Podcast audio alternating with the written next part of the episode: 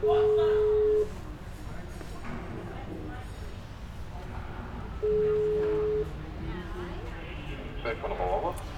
Tag, es ist Mathilde Hofer von Avenir Social. Alles klar, ich komme gerade erst aufmachen. Merci. Bitte, danke.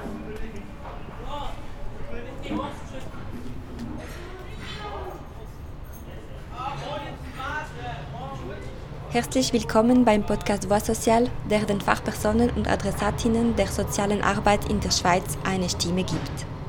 Ich bin Mathilde und produziere diesen Podcast für Avenir Social, den Berufsverband Soziale Arbeit Schweiz, der sich für soziale Gerechtigkeit und Menschenrechte einsetzt. Für diese fünfte Folge habe ich die geschlossene Abteilung der Einrichtung AHA Basel besucht. Die AHA Basel ist eine Durchgangsinstitution für männliche Jugendliche im Alter von 12 bis 18 Jahren. Aufgenommen werden Jugendliche, die strafrechtlich aufgefallen sind oder durch zivilrechtliche Behörden gemeldet werden. Ich habe Abdul getroffen, einen jungen Bewohner dieser Einrichtung, und Markus, der dort als Sozialpädagoge arbeitet. Gemeinsam haben wir über verschiedene Themen diskutiert. Den Zweck dieser Einrichtung, die Erziehungsmethoden, die dort angewandt werden, die Schwierigkeiten für die Jugendlichen wie auch für das Team, das dort arbeitet, die Beziehung zwischen den Jugendlichen und die Sozialpädagoginnen, aber auch kritische Ansichten über diese Art von Freiheitsentzug für Jugendliche in Schwierigkeiten. Zuerst habe ich meine Gesprächspartner gebeten, sich so zu präsentieren, wie sie es wünschen. Also ich heiße Abdul Zangane, bin 17. Ich komme ursprünglich aus Algerien, aber bin in St. Gallen aufgewachsen. Ich bin eigentlich recht ein sportlicher Mensch. Ich bin schon von jung an recht viel Sport getrieben. Und ja, Hockey schon zum vierten Mal geschlossen. Ja, ich habe schon jung an Scheiße gebaut, also Delikte gemacht, habe Drogen konsumiert, habe ziemlich viele Leute zusammengeschlagen und habe halt einfach schwere Delikte begangen. Mehrere Raub, so Zeugs. Und ja, mit der Zeit es nachher also bin ich an Cresp übergegeben worden, also habe mit Cresp nachher angefangen.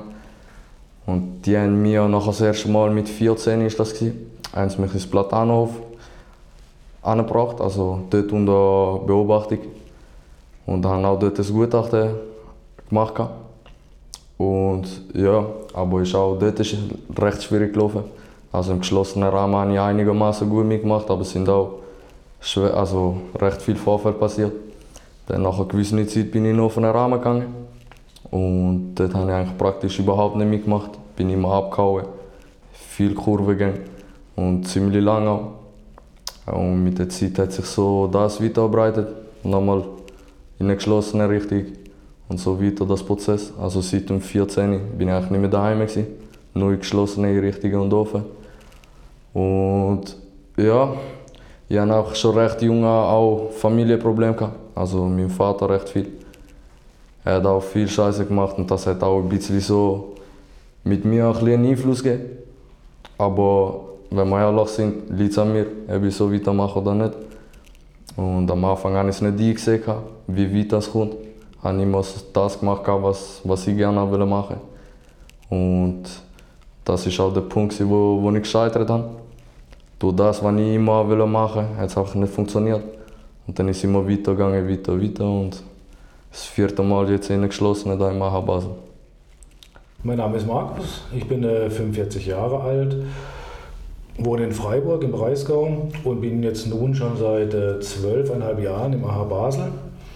Ich habe angefangen ähm, als Praktikant für ein Jahr, habe dann daraufhin äh, Soziale Arbeit studiert an der Fachhochschule Nordwestschweiz und seit meinem Bachelorabschluss bin ich äh, dann als Sozialpädagoge im AHA Basel tätig. Ich habe dann beide gebeten, mir ihre Meinung über den Zweck dieser Institution zu sagen. Ja, also der Zweck von dieser Einrichtung ist eigentlich davon hingesehen für junge Leute, die es im normalen Leben nicht selber angebracht haben, recht viele Proble äh, Probleme gemacht haben und sie sich selber unter, äh, nicht mehr unter Kontrolle hatten. Und das ist der Zweck vom, von der geschlossenen Abteilung, dass man da eintritt wenn man Probleme hat, dass man da langsam Schritt für Schritt in eine Struktur wieder hineinkommt und so, somit halt für spätere Leben wieder ganz normal in eine normale Welt wieder selbstständig kann sein Ja, da hat er recht. Also das A Basel ist eine Beobachtung und eine Begutachtungsstation. Und ähm, wir bieten eine Übergangslösung für Jugendliche an, die sich in einer akuten Krisensituation befinden. Die Jugendlichen sind in der Regel zwischen 12 und 18 Jahren, also immer männliche Jugendliche. Und die sind hier aus straf- oder zivilrechtlichen Gründen. Sprich, entweder die CASP ist der Auftraggeber oder die jeweilige Jugendanwaltschaft des Kantons. Und ähm, wir, unsere Aufgabe ist, ein pädagogisches Gutachten zu erstellen. In den meisten Fällen gibt es zusätzlich dann noch ein psychologisches Gutachten. Und äh, abschließend die Aufgabe an uns ist dann, eine geeignete ja, Maßnahmenempfehlung abzugeben, um dann äh, die bestmöglichste Anschlussplatzierung eines Jugendlichen zu gewährleisten und zu empfehlen. Das ist grob. Ja, unser Auftrag, die Jugendlichen sind hier in der Regel so zwischen zwei bis vier Monate. Das A Basel besteht aus einer offenen Abteilung und einer geschlossenen Abteilung. Ich arbeite jetzt äh, hier in der geschlossenen Abteilung. Und ähm, für die Jugendlichen besteht, die jetzt hier in die geschlossene Abteilung kommen, durchaus auch die Möglichkeit, nach einem gewissen zeitlichen Abstand und einer positiven Entwicklung auch in die offene Abteilung überzutreten, um sich dann dort in einem etwas freieren Rahmen einfach auch zu beweisen. Wir haben Abduls Geschichte gehört. Nun habe ich Markus gebeten, uns zu erzählen, warum junge Leute normalerweise hierher kommen. Also es gibt sagen wir mal fünf Haupteinweisungsgründe jetzt äh, in die geschlossene Abteilung. Das ist einmal eine hohe Selbst- und Fremdgefährdung der Jugendlichen, das betrifft einen Punkt. Dann äh, sind es äh, schwerwiegende Anlassdelikte, sei es Raubüberfall bis hin zu versuchte Tötung. Ein weiterer Punkt ist Fluchtgefahr, wenn Jugendliche in einem Strafverfahren ist und es besteht der Verdacht, dass er eben auf Flucht geht, kann er hier eingeliefert werden. Dann ist es äh, der Punkt der Wiederholungsgefahr und ähm, nicht zu vergessen ist halt auch äh, übermäßiger Drogenkonsum. Und ähm, wie Abdul ja gesagt hat, stimmt es, dass äh, er erst zivilrechtlich in der Maßnahme war mm, und sich der aber dann immer wieder entzogen hatte. Und ähm, das führte dazu, dass, äh, dass seine Persönlichkeitsentwicklung einfach ähm, gefährdet war. Er beging weiter Delikte und ähm, ja, die waren jetzt nicht, äh, nicht ohne. Und so ist dann irgendwann die Jugendanwaltschaft hm, einge, eingeschritten und hat ihn dann vorsorglich hier im H. Basel untergebracht, um nochmal eine allumfassende Abklärung zu machen, um dann eben rauszufinden oder ja, zu sehen, was äh, wäre denn für ihn das Passendste und äh, Sinnvollste in seiner Zukunft, um eben diese, sagen wir mal, fehlgeleitete Persönlichkeitsentwicklung zu stoppen. Und das ist in den, in den meisten Fällen geht es genau um das. Dann habe ich Abdul gefragt, wie er seine nahe und ferne Zukunft sieht. Also ich sehe es so, ich, also ich stehe für die Fehler oder die Delikte, die ich gemacht habe. Ich sehe das ich und ich sehe es auch, ich, dass ein weiterer Schrittpunkt, also dass jetzt noch will weitergeht. Weil ich erst vor kurzem eine Standardsitzung gehabt. Und sie SK von der Gutachter oder Gutachterin, dass das Maßnahmenzentrum soll, ist angesoffen und das ist über eine längere Zeit, also für drei Jahre. Und wo ich dort halt gleichzeitig äh, die Lehre, äh, die Lehre machen und abschließen. Und ich denke so, vor etwa einem Jahr hätte ich das noch nicht gesehen. Also da wäre ich wahrscheinlich auch gegangen, abgehauen, hätte mich nicht mehr blicken lassen und hätte die Scheiße einfach nicht gesehen. Aber heutzutage sehe ich das eben, wie ich schon gesagt habe. Und so von meiner Sicht bin ich auch parat, um drei Jahre lang ins Maßnahmenzentrum zu gehen. Weil ich sehe es auch einerseits auch ein bisschen positiv an. Weil ich komme nach drei Jahren raus, habe einen Lehrabschluss, bin selbstständig sehr wahrscheinlich, wenn ich es gut überbringe. Äh, überbringe.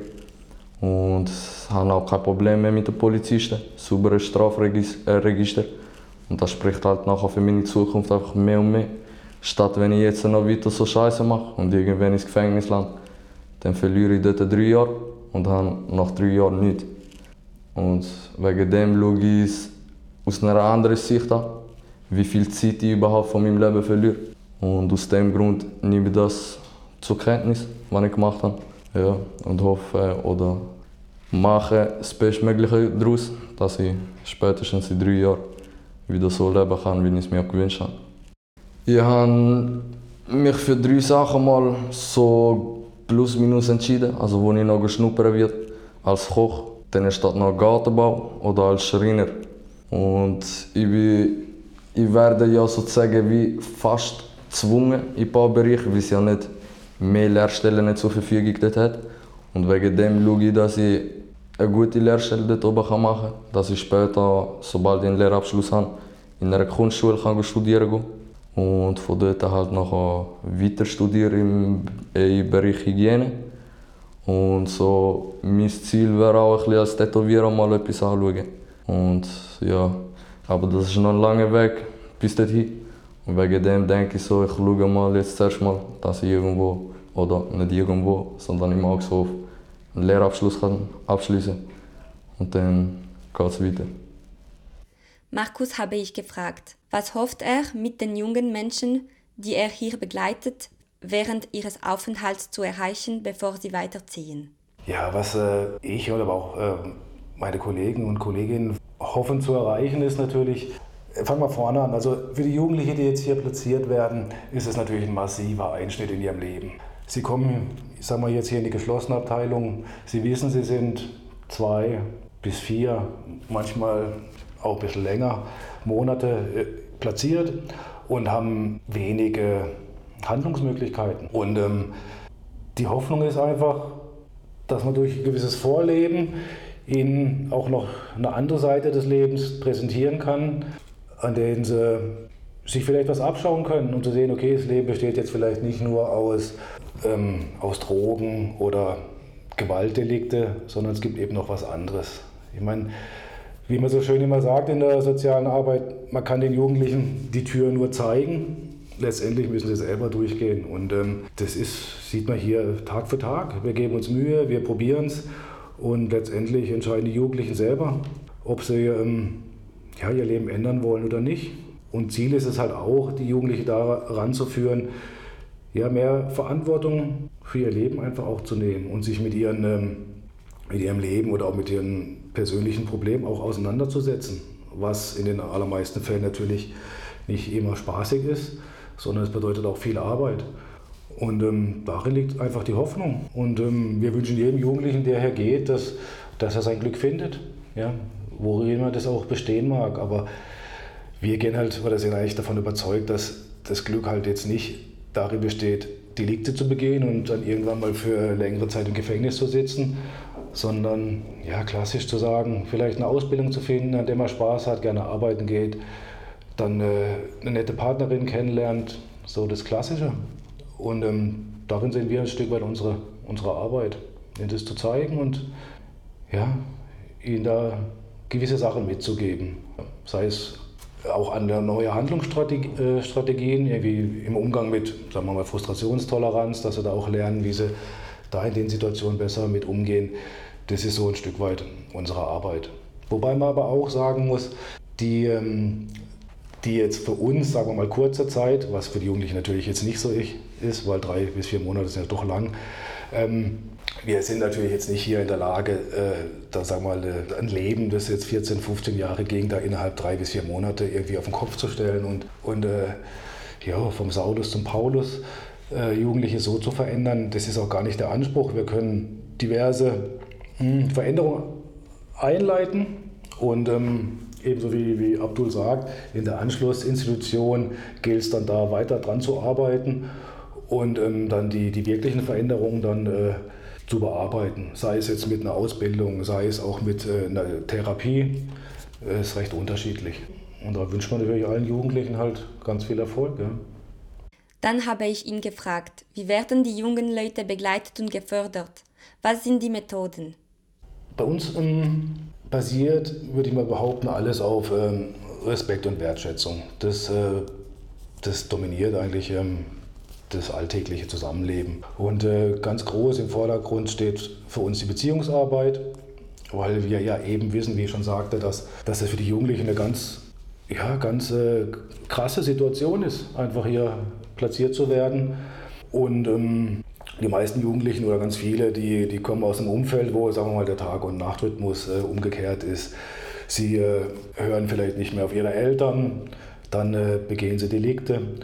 Und ähm, hier ist erstmal der Tagesablauf von morgens bis abends unglaublich stark strukturiert.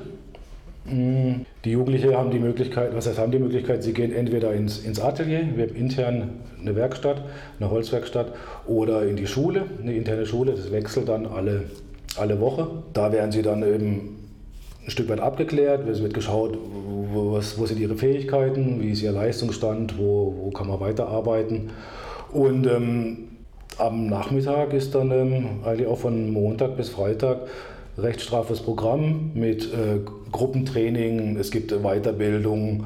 Dann haben die Jugendlichen hier die Möglichkeit, wenn sie in eine höhere Stufe kommen und die Genehmigung haben von der Jugendanwaltschaft, dass sie in den externen Sport dürfen. Das wäre viermal die Woche. Das ist für eine geschlossene ist es ähm, recht ungewöhnlich. Und ähm, zusätzlich gibt es die Möglichkeit, samstags auch in einen Ausflug zu gehen. Ja, die Methoden. Hm, ich finde, ein ganz wesentlicher Punkt ist, ähm, wir arbeiten, wie ich schon sagte, mit dem Stufenprogramm. Das heißt, äh, die Jugendlichen, die zu uns kommen, befinden sich in Stufe 1 und ähm, haben dann alle zwei Wochen die Möglichkeit, äh, weitergestuft zu werden. Das ähm, bringt dann für sie mehr, mehr Freiheiten, Belohnungen, aber auch mehr Pflichten. Und ein ganz wesentliches Instrument ist äh, unser Bewertungsbogen. Die Jugendlichen werden bei uns jeden Tag, einmal vormittags und nachmittags bewertet, sprich ihr Verhalten, äh, ihre Arbeitsleistung und ähm, haben an, äh, aufgrund dessen eine direkte Rückmeldung über, über ihr Verhalten und an dem können sie sich orientieren. Also ich weiß noch, als ich angefangen habe hier im AHA Basel, da dachte ich, ja, wenn ich jetzt Jugendlicher wäre hier, da wäre mir das doch eigentlich egal, was, was ich für Noten bekomme. Und, ähm, aber das, äh, die Realität zeigt, äh, dass es ganz und gar nicht egal ist, sondern dass für die Jugendlichen das ein ganz wichtiges Instrument ist, zu sehen, wo sie stehen, hm, an denen sie haben Orientierung und sie haben in den allermeisten Fällen auch Erfolg und, ja, und verdienen sich dadurch natürlich dann auch mehr Freiheiten. Ich denke mal, das ist so, ja, von, von der Methode her, glaube ich, unter anderem so ein ganz wesentliches Instrument bei uns. Für mich ist diese Frage der Punkte, die an die Jugendlichen für ihr gutes oder schlechtes Verhalten verteilt werden, etwas speziell. Und so fragte ich Abdul, wie er diese Methode beurteilt und wie er generell die hier erscheinende Erziehungsmethode sieht. Also ich erlebe es eigentlich grundsätzlich auch so in der Sicht von Herrn Krause. Stimme ihm zu. Äh, das Punktesystem, das ist eigentlich so das Zentrum da bei uns je nach Punktzahl oder je nach Verhalten, was man bekommt, entsteht auch unser Sachgeld drin. Und das ist auch ein wichtiger Punkt, dass man überhaupt Zigaretten drin hat, durch den Tag genug Zigaretten hat. Und ja, und das entspricht halt einfach, ist im Zusammenhang mit diesem Verhalten. Wenn man es blöd verhaltet, bekommt, bekommt man vielleicht nicht so viel Geld über oder weniger Zigaretten. Und wegen dem stimme ich dazu, dass das sozusagen bei uns da halt auch das Zentrum ist. Und ich finde es eigentlich auch recht menschlich. Es hat auch ein mit dem Leben zu tun, einfach ein bisschen auf eine andere Art und Weise. Aber ich komme eigentlich grundsätzlich klar mit dem. Und ich finde es auch gut, dass man uns anhand von so Bewertungsbögen und anhand von der Arbeit, was die Sozialpädagogen da so abliefern oder machen, die unterstützen und gleichzeitig jeden Abend zusammenhocken und Punkt Schritt für Schritt, also jeder Jugendliche durchgehen, in, welchem, äh, in welcher Abteilung oder in welcher Phase er die Punkte geholt hat oder Punkte verloren hat. Das ist ja eine Arbeit. Und ich denke, so gehört halt dazu. Ist, es tut uns gut, wenn man so an sieht, wo man halt gerade steht. So wie es der Herr Krause eigentlich betont hat. Also so weit wie ich die anderen Institutionen schon kenne, wo ich schon war, ist das überhaupt nicht zu vergleichen hier wie im AHA Basel. Man hat eine eigene Sauna da, wo man am Wochenende benutzen kann. Man ist praktisch jeden Tag unter der Woche draußen Sport am machen, außer dann am Dienstag. Und am Samstag Gruppenausflug und am Sonntag, je nach abhängig von der Stufe, hat man einen Ausgang zur Verfügung. Und das hat selten in anderen Institutionen, dass man praktisch fast jeden Tag draußen ist. Also ich erlebe meinen Aufenthalt hier recht aufgestellt, also recht menschlich gegenüber, was die Sozialpädagogen so mit uns zusammenarbeiten. Äh, ich finde, wenn man ein Problem hat, man kann sich, äh, man kann sich darauf, darauf sprechen über das, man kann zusammen mit denen hocken, zusammen eine Anschlusslösung finden, egal, ganz egal in welchem Bereich. Und sie behandeln uns auch dementsprechend. Was für ein Problem gerade jetzt ist, wie, gerade, wie gerade die Jugendliche unterwegs ist. Oder dementsprechend bei mir. Und ja, ich denke, so, sie geben recht Rücksicht auf Sachen, wo, wo zum Beispiel da innen überhaupt nicht zusammenpassen. Aber sie behandeln uns nicht wie wir im Gefängnis. Wenn jemand Scheiß macht, hey, jetzt gehst du in die Isolationszelle oder so, sondern sie reden mit uns, fragen Gründe, wieso. Und wegen dem finde ich es einfach recht tiptop da. Sehr menschlich. Ja, das freut mich natürlich zu hören. Und ähm, das ist auch unser großes Ziel, eben wie gesagt, mit Respekt und Wertschätzung äh, den, den Jugendlichen gegenüberzutreten. Und ähm, es ist natürlich nicht immer ganz, ganz so harmonisch, wie es jetzt zum Teil klingt, äh, weil äh, ist ja klar, das ist ein Zwangskontext und ähm, es gibt auch immer wieder täglich, man weiß nie, das kann heute so sein, morgen so sein, gibt es Vorfälle, die jetzt vielleicht ähm, ja, weniger harmonisch ablaufen. Und, ähm, aber ich denke, das Wichtige ist ähm, von unserer Seite, dass wir einfach den Menschen in den Vordergrund stellen, aber gleichzeitig auch unsere Regeln, Normen und Werte durchsetzen.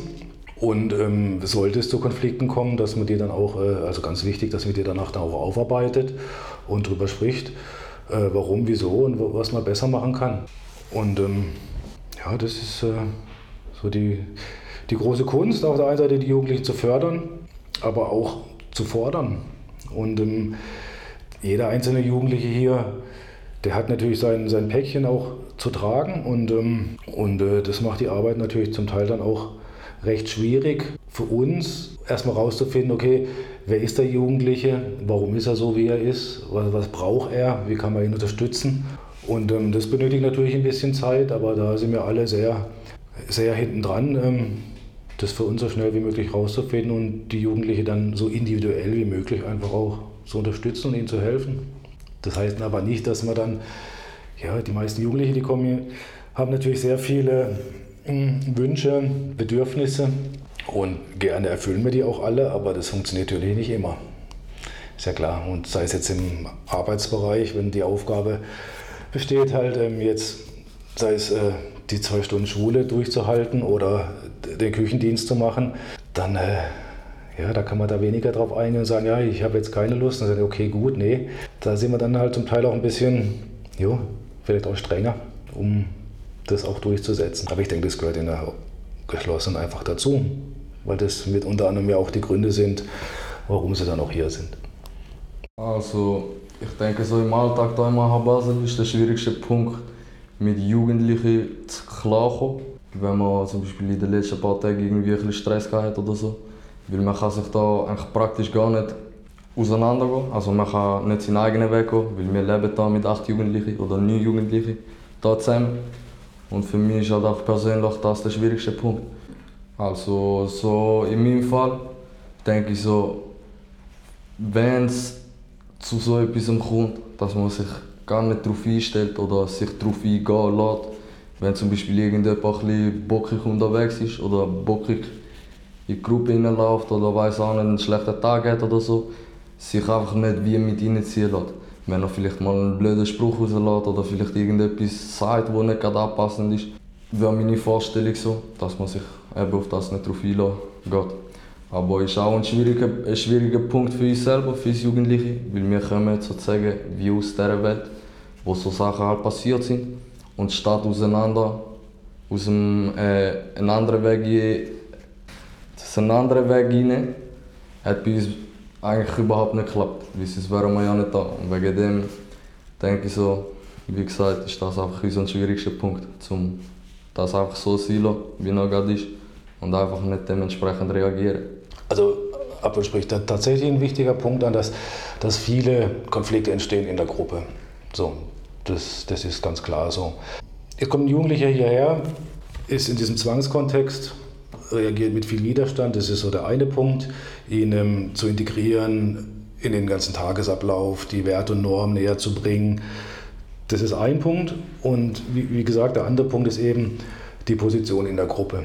Und ähm, es sind neun Jugendliche hier und ein kleines Manko oder was die Sache ein bisschen erschwert, ist natürlich, dass ähm, die Gruppe wird neu gemischt, es gibt ein paar Austritte, es kommen neue, dann ist der Anfang immer recht mühsam, um, ja, um dann eine gewisse Spur zu finden, an die sich alle halten, die für alle in Ordnung ist.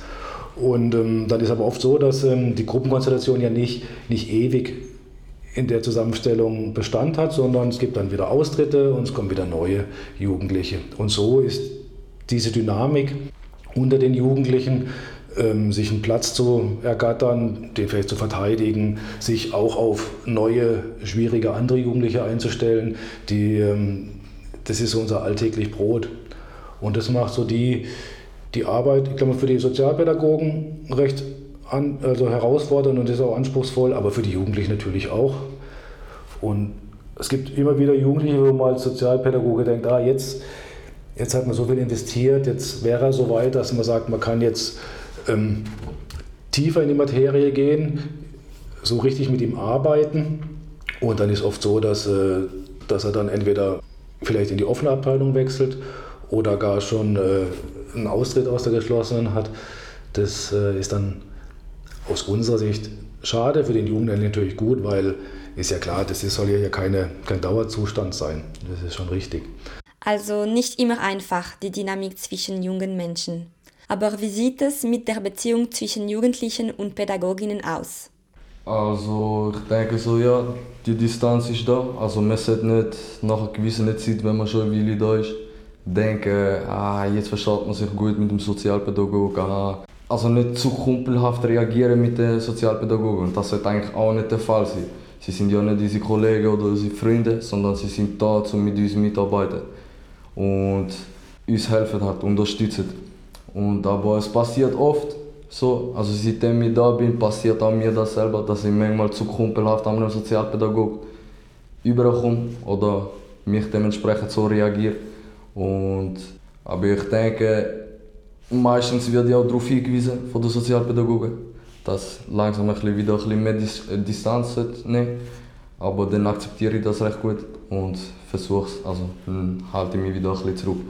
Aber das ist halt auch ein bisschen menschlich. Mit der Zeit fährt eine Beziehung, menschliche Beziehung da rein. Und dann hat man den einen oder die andere halt gern. Und dann versteht man sich auch viel besser, kommt auch viel näher aneinander. Aber man sollte immer noch ein bisschen schauen, dass man die Distanz zwischen Jugendlichen und Sozialpädagogen ein bisschen einhält. Absolut. Ich meine, zu Beginn ist natürlich oft ein Thema, sagen wir mal, die Umgangssprache, dann der allgemeine Umgang untereinander, auf den äh, geschaut wird. Und ähm, er verbringt ja wirklich ähm, den ganzen Tag miteinander. Und natürlich ähm, gibt es dann auch Situationen, wo, wo dann einfach auch enger sind und das soll auch so sein und man hat Spaß miteinander, sei es jetzt beim Ping-Pong spielen. Und, und es sind auch die schönen Momente.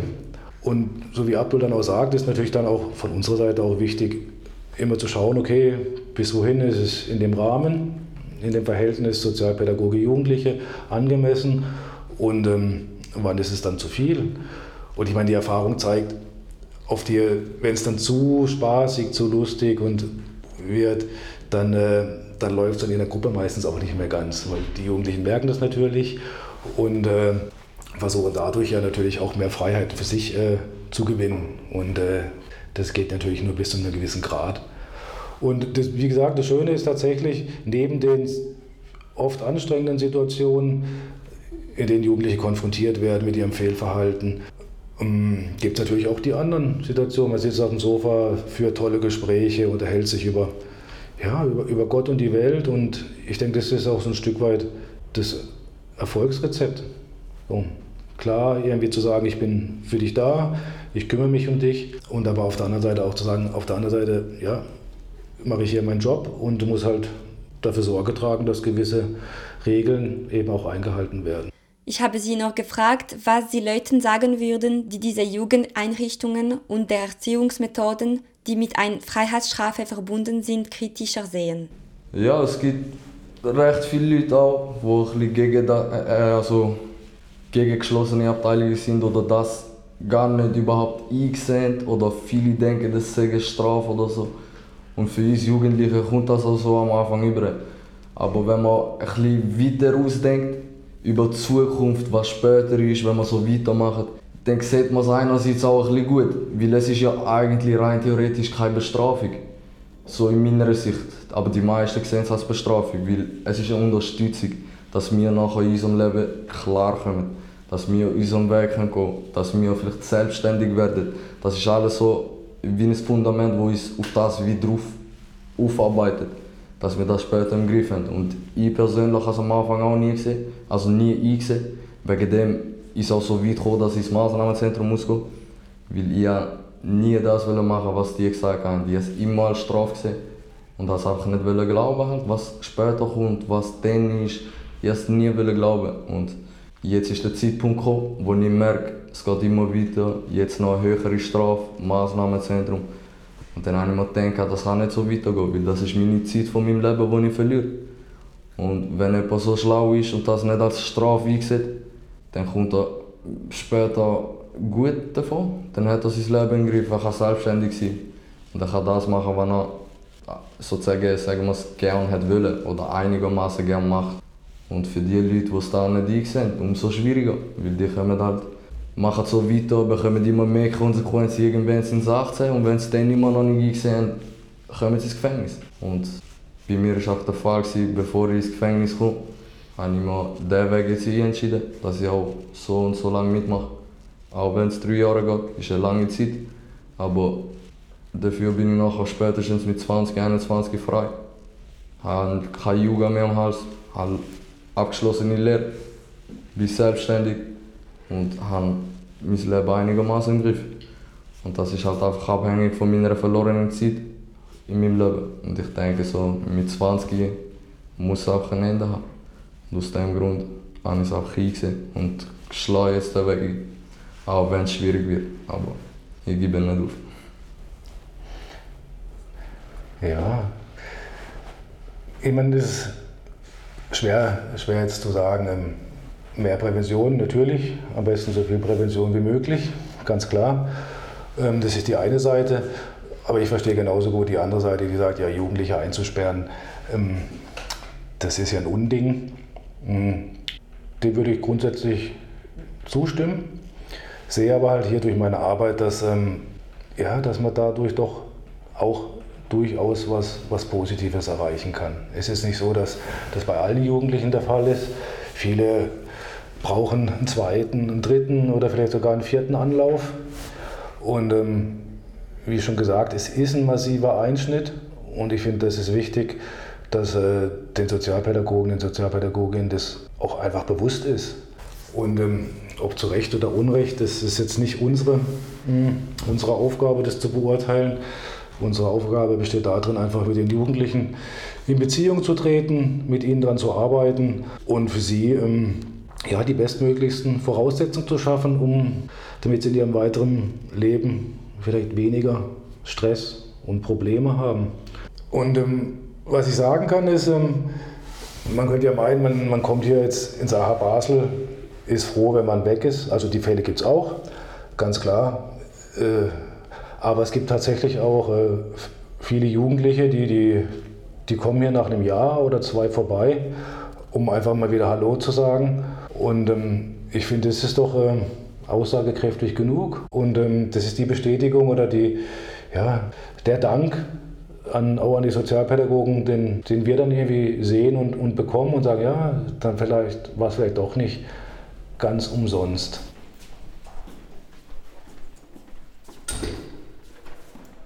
Sind Sie mal aufgeräumt? Ja, das ist, äh, das ist der obere Logengang. Hier sind, äh, also das sieht natürlich schon sehr aus wie ein Gefängnis, würde ich mal behaupten. Es gibt eine, eine Dusche, da können die Jugendlichen dann in ihrer Freizeit können sie duschen. Und, äh, hier sind sechs Jugendliche untergebracht.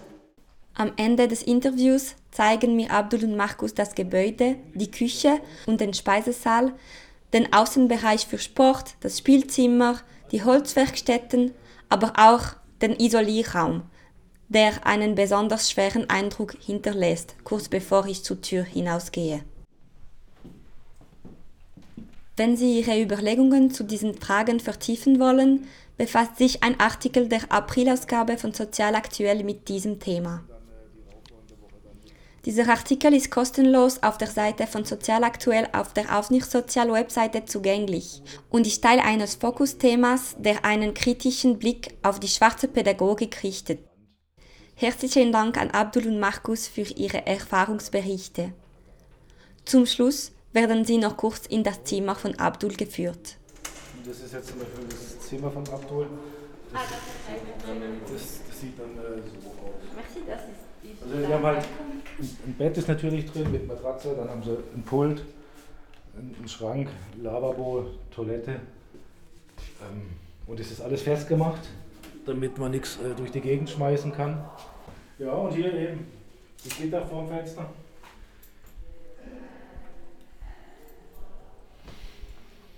Das ist dann halt für, für die Aufenthaltszeit des, des Zuhause. Hast du das gemacht? Da? Ja. Ja, aber da ist schon ein bisschen länger. Da habe ich alles selber gemacht, alles da. Also er ist, Entschuldigung, er ist künstlerisch sehr begabt. Ja, da ich kann zum Beispiel ein Bild mal zeigen. Ja.